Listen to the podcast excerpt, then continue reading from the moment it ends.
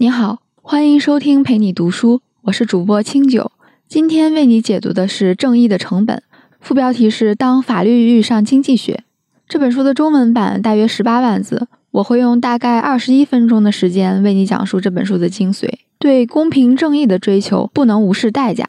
在我们普通人的思维当中呀，正义是一种道德原则，而成本是一种经济学概念。这两个词几乎是风马牛不相及。当他俩被强行按到一块儿，组成“正义的成本”这个概念的时候，就给我们一种强烈的思维冲击。它迫使我们去思考这样一个问题：当一个社会运用法律手段来实现公平正义的时候，需不需要斤斤计较地去考虑成本呢？为了维护正义的尊严，难道不应该是不计代价的吗？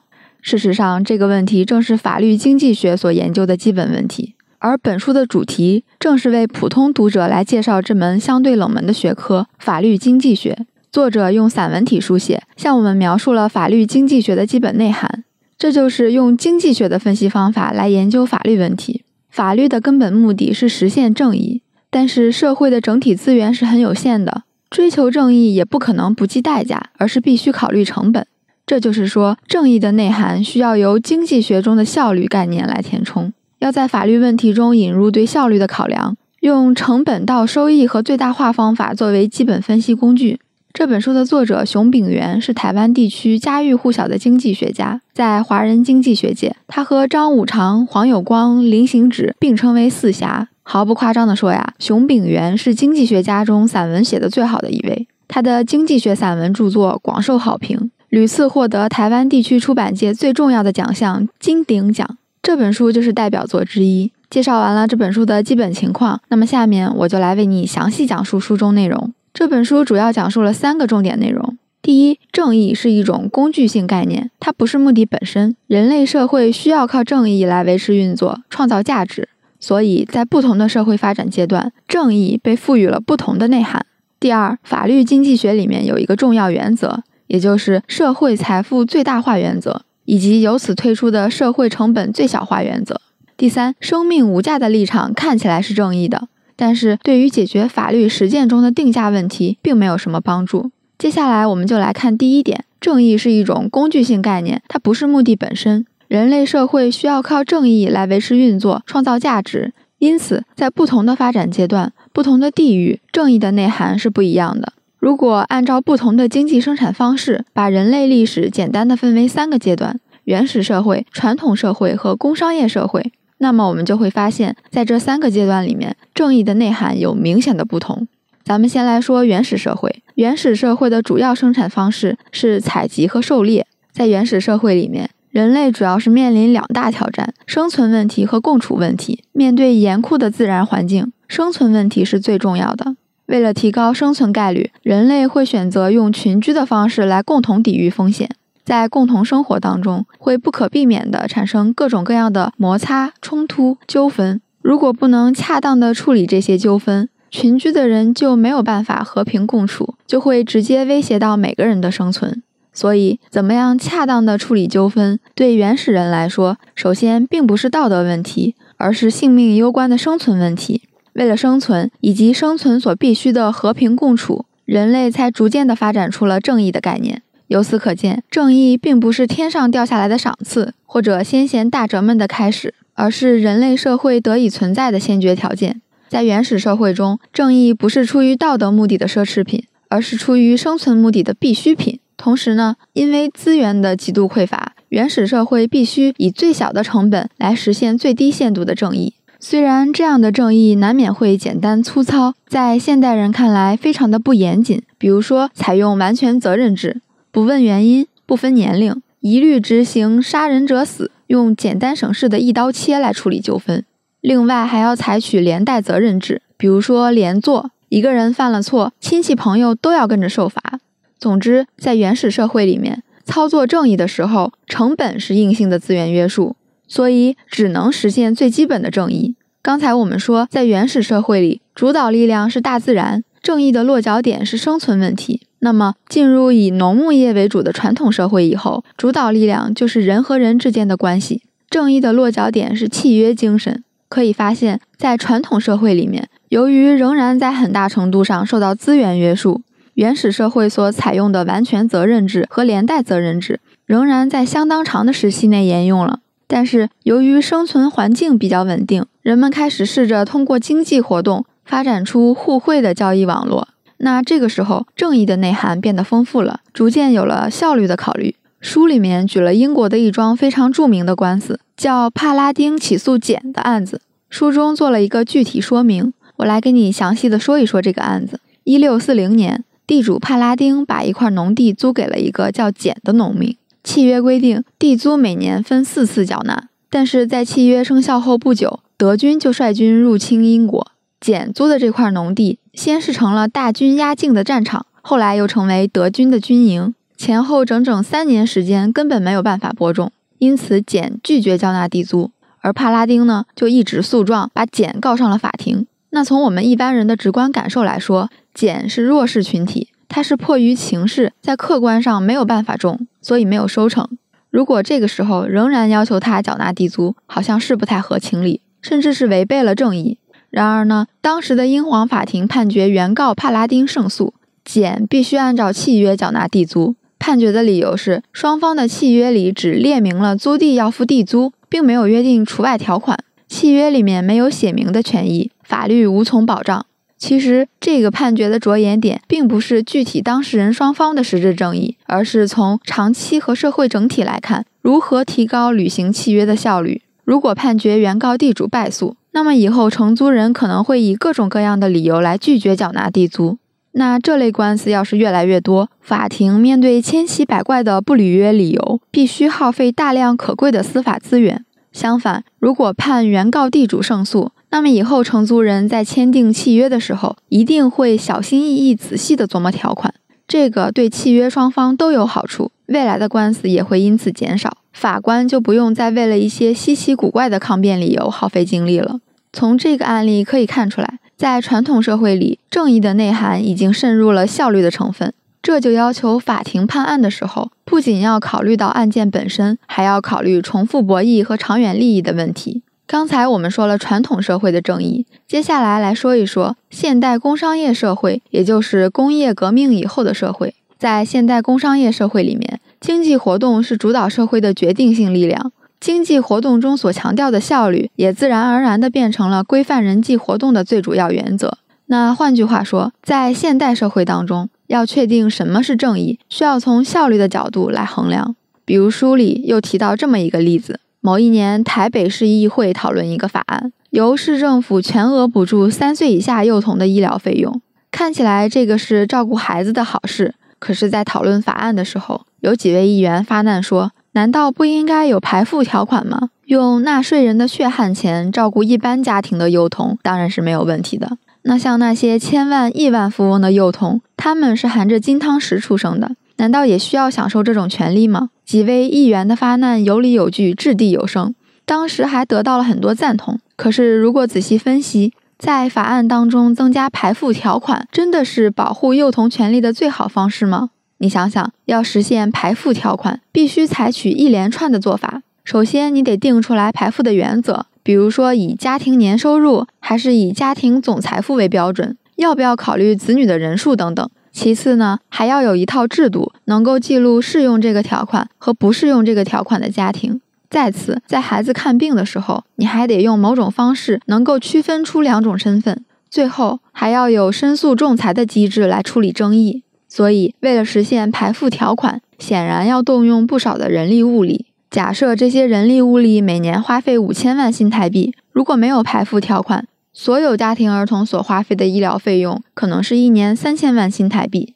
表面上看起来，排付条款是照顾了一般的家庭，其实因为实际操作要多花两千万新台币，所以能够花在一般家庭的经费反而是少了这么多。所以看起来正气凛然的做法，可能经不起进一步的检验。这就是为什么说，在现代社会中，确定什么是正义，需要从效率的角度来衡量。上面就为你讲述了第一个重点：正义是一种工具性的概念，它不是目的本身。人类社会需要靠正义来维持运作、创造价值。所以在不同的社会发展阶段，正义也有不同的内涵。接下来我们来说第二个重点：法律经济学里有一个重要原则。也就是社会财富最大化原则，以及由此推出的社会成本最小化原则。社会财富最大化原则是由当代法律经济学的领军人物波斯纳法官提出来的。这条原则很简单，就是在面对官司的时候，法官可以自问怎么判才能让社会里的财富越来越多。这个原则一经提出来，可以说是惊世骇俗，甚至被视为世纪末的异端邪说。不过说起来，波斯纳法官并不是这个论点的始作俑者，最早提出类似观点的是大名鼎鼎的诺贝尔经济学奖得主科斯。科斯在一九六零年发表的经典论文《社会成本问题》里面，明确地提出了社会产值最大化的概念。他的论点可以借一个非常有名的炸鱼薯条案例来说明。我们都知道，英国的国菜是炸鱼薯条。有一位老兄在一个住宅小区里面开了一家炸鱼薯条店。虽然香味四溢，但是有邻居不满，认为不但香味扰人，而且降低了房屋的价值，把店主告上法庭了。那请问，面对这种官司，法官该如何处置呢？对此，科斯的回答直截了当：哪一种界定权利的方式可以让社会产值最大，就选择那种方式。衡量双方当事人有理无理，不应该从个别正义的角度着眼，而是应该从社会整体效益的角度去评估。法律应该支持对社会资源运用效率最高的那种方式。可以说，科斯提出的这种观点不但是震撼了经济学界和法学界，同时也开创了法律经济学这个领域。而波斯纳法官提出的社会财富最大化原则，实际是对科斯的社会产值最大化原则的进一步推广。什么是社会财富最大化呢？波斯纳法官举了一个案例来说明，这是一起发生在美国的胶卷索赔案。有一个摄影师费尽千辛万苦和大量金钱，到喜马拉雅山拍了很多震撼的照片。随后，他把这些珍贵的底片寄给了一家冲印公司冲印，但是没想到在冲印的过程当中，底片不小心弄丢了。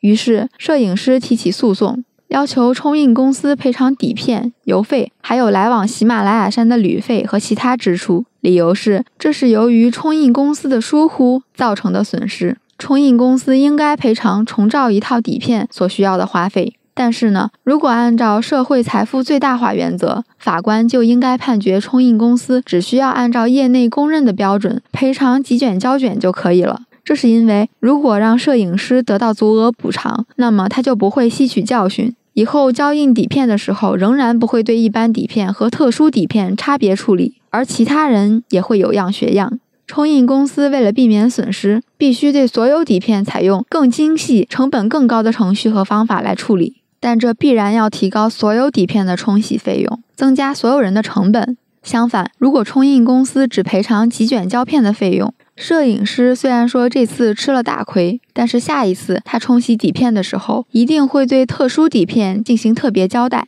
这样冲印公司就对特殊底片采取特殊的处理方式，并且收取比较高的费用。同时，对普通底片仍然采用标准化的处理方式，并且保持比较低的收费。显然，采取这种收费双轨制对交易双方都有好处，这就实现了社会财富的最大化。那从社会财富最大化这个原则出发，可以推出另外一个原则，就是社会成本最小化原则。就是说，在一个责任事件当中，谁防范意外的成本最低，就值得由谁来防范意外。比如说这么一个案例：某一个共有市场里面有一座载货电梯，里面有特殊的开关，按下之后可以直达顶层。这天，有一位轻度智障的小朋友进入了电梯，大概是按了按钮，结果到了顶层。几天以后被人发现的时候，小朋友已经脱水饿死，家长就要求市场管理方和电梯制造商负责和赔偿。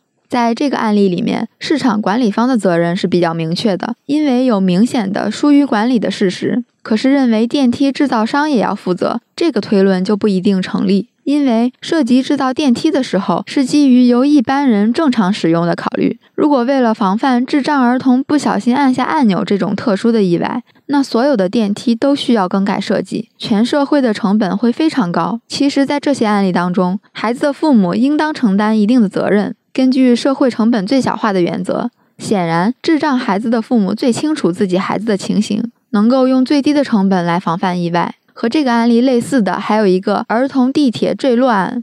一个五岁的孩子跟着母亲搭地铁，小孩提前下车了，妈妈还在车上。结果这孩子呢就跳下轨道追赶列车，却不幸的在隧道里被另外一辆地铁撞死。意外发生以后，地铁公司先是表示要按照搭乘大众地铁发生意外事故处理办法之类的规定赔偿，但是在民意代表和家属的指责抗议之下，又表示要协助家属申请国家赔偿。请问这是处理这件意外事件的最好的方式吗？就像电梯意外的事例，谁能防范这次地铁的意外呢？带着只有五岁的孩子坐地铁，但是让孩子离开身边，这是这位母亲的第一个严重过失。发现小孩不见了以后，没有拉紧急刹车装置让列车停下，这是他的第二个过失。孩子的母亲其实是最容易防范意外发生的人，然而显然他并没有完全尽到自己的责任。所以，虽然说他在良心上受到无比的煎熬，可是，在法律上也应该负起某种程度上的责任。并且，如果法律认定这位母亲不需要承担责任，还以国家赔偿来处理，那是不是可能引发一种不当的诱因呢？比如说，某个心狠手辣的父母会不会得到一些灵感，有意无意的让自己的子女发生地铁、火车、舟船的意外呢？这种联想好像很残忍，但是有没有可能呢？很显然，这就是对社会成本最小化原则的一个更为深远的考虑。好了，上面就是为你讲述的第二个重点。法律经济学里面的一个重要原则，也就是社会财富最大化原则，以及由此推出的社会成本最小化原则。接下来，我们来说说第三个重点：生命无价立场看上去正义，但是对于解决法律实践中的定价问题没有帮助。我们经常说亲情无价，生命无价，可是，在法律实践当中，偏偏就需要对亲情甚至生命定价。那该怎么处理呢？这个就需要引入经济学当中的行为理论做参考。比如有这么一个案例：某一个存放了数百个骨灰坛的陵园发生了火灾，大火扑灭以后，就发现上百个骨灰坛损毁，骨灰洒落一地，分不出彼此。骨灰坛的家属们悲痛万分，要求陵园方进行赔偿，但是究竟赔多少，这几百位家属没有办法达成一个统一的意见。那这个时候就需要把亲情无价这样的观念放在一边，先来看看和亲情无关的类似情况。比如说，洗衣店把顾客送去洗的衣服给洗坏了，该怎么赔呢？事实上，不管这个衣服原来卖多少钱，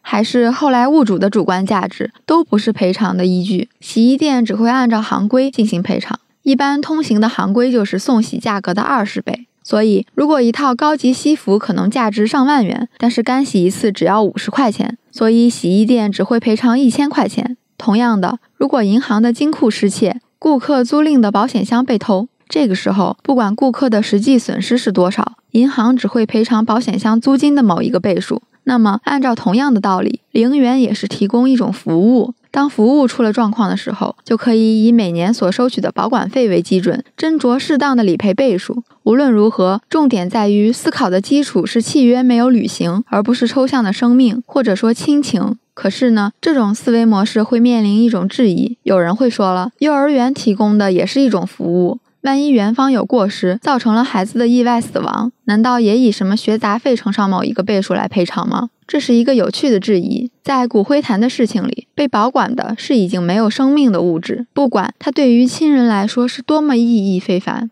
一旦出了状况，只能以服务契约的价格为基准来赔偿。但是呢，在幼儿园的例子里面，被照顾的是活生生的生命，是孩子。一旦出了状况，那就要以生命为思考的起点。